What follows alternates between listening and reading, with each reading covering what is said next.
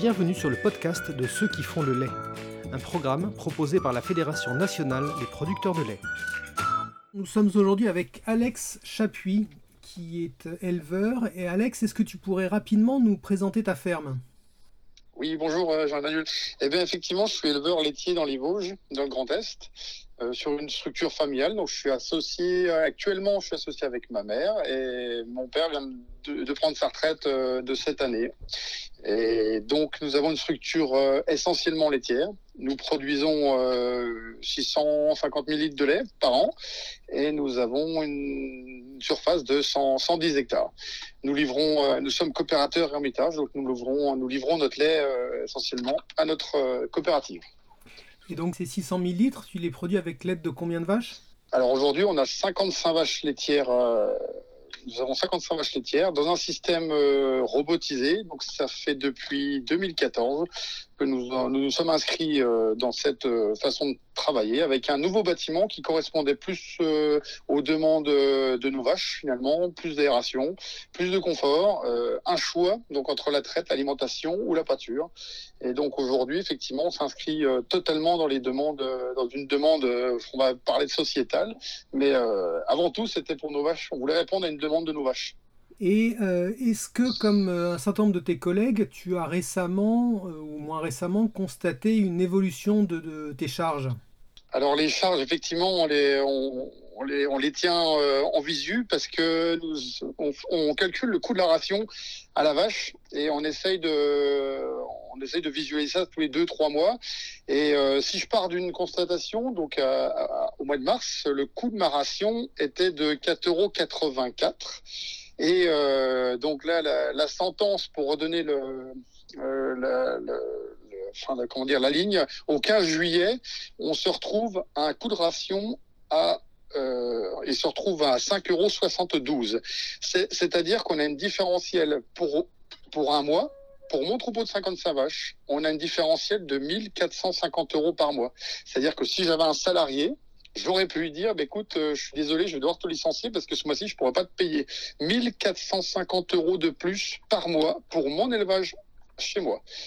Et donc, partant de là, effectivement, j'ai rappelé mes collègues, euh, on s'est parlé avec les collègues parce que je me dis, mais est-ce que c'est mon, est-ce que c'est mon marchand d'aliments qui, déconne ou est-ce qu'il y a, et malheureusement, le constat était de, effectivement, le, le, coût, le coût des aliments augmentait partout. Mais là, la nature, en fait, on peut parler, là, on a une augmentation de 18%, exactement sans rien toucher. Donc, au mois de mars, au mois de juillet, la même ration, les mêmes aliments, les mêmes livraisons, le même fournisseur, 18% de plus. Oui, c'est colossal, c'est absolument colossal. Et quelle, a été, euh, quelle a été ta réaction après ce constat euh, navrant? Eh ben, Après avoir pu en contacter mes collègues et, ben, voir qu'on était vraiment sur une pente euh, montante, sur les, sur les montants, et non pas que mon fournisseur, c'était vraiment, une, vraiment chez toutes les fermes. là, je me suis dit, il faut que je réagisse, il faut que je prévienne ma laiterie, parce que je ne peux plus tenir sur cette augmentation en regardant les prix aussi bas. Et, et, là, les collègues me confortent dans l'idée, je dis oui, effectivement, il faut qu'on réagisse et euh, je me rappelle le temps d'écrire, le euh, temps de vouloir écrire une lettre pour en alerter notre conseil d'administration. J'ai mon collègue qui me rappelle, il me dit, écoute, regarde tes mails.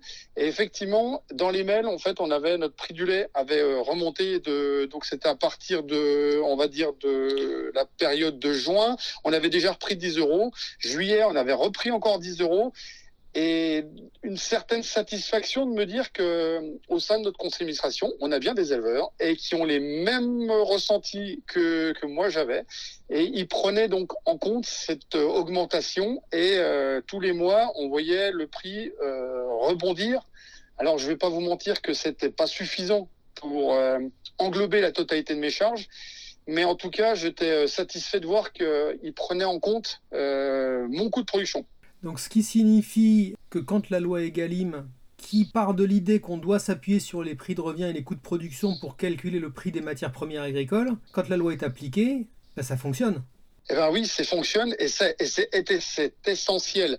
Et je pense pas que nos entreprises laitières euh, n'en sont pas conscientes parce que, euh, juste pour rappel, dans ce même moment, au 15 vers le vers le 15 juillet, les, les, les entreprises laitières euh, de la section lait, lait de consommation s'associaient pour dénoncer le coût des, des emballages qui, qui devenaient exorbitants pour elles. Alors j'ai eu deux réactions face à ça. La première, je dis chouette, ils savent s'entendre déjà.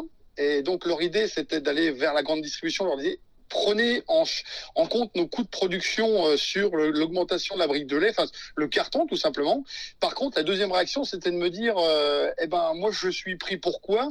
Parce que finalement on prend en compte le contenant, on en, en prend compte, et le contenu que je fabrique, c'est-à-dire le lait, euh, on l'oublie totalement.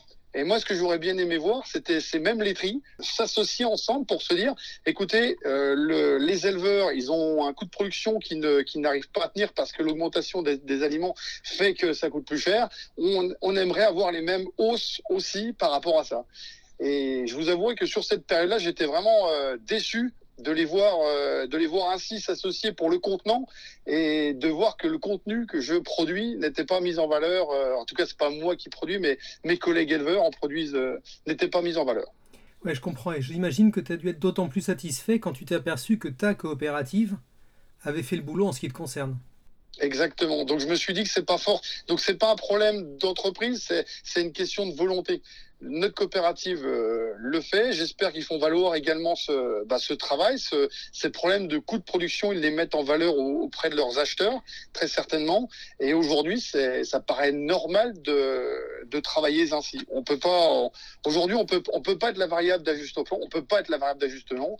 Et euh, nous aussi, nous, nous, avons un travail qui a besoin d'être pris à son juste prix, tout simplement.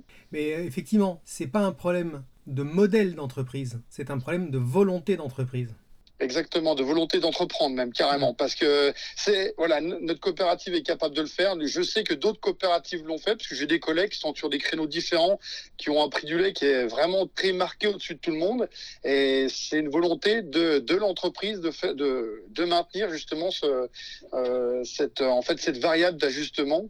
Euh, surtout qu'aujourd'hui, on a les outils pour pouvoir la, la, la comprendre, cette variable, puisqu'on a le calcul du coût de production est aujourd'hui validé par l'Europe et, et, donc c'est très facile de, mise en, de, de mettre ce, ce, cet indicateur en place et de le faire justi et de le justifier auprès des, auprès des acheteurs des grandes surfaces notamment. Alex, je te remercie infiniment pour cet entretien. Tu pourras t'écouter en podcast sur euh, les réseaux que je ne manquerai pas de te transmettre. À très bientôt, j'espère. Eh ben, c'est gentil.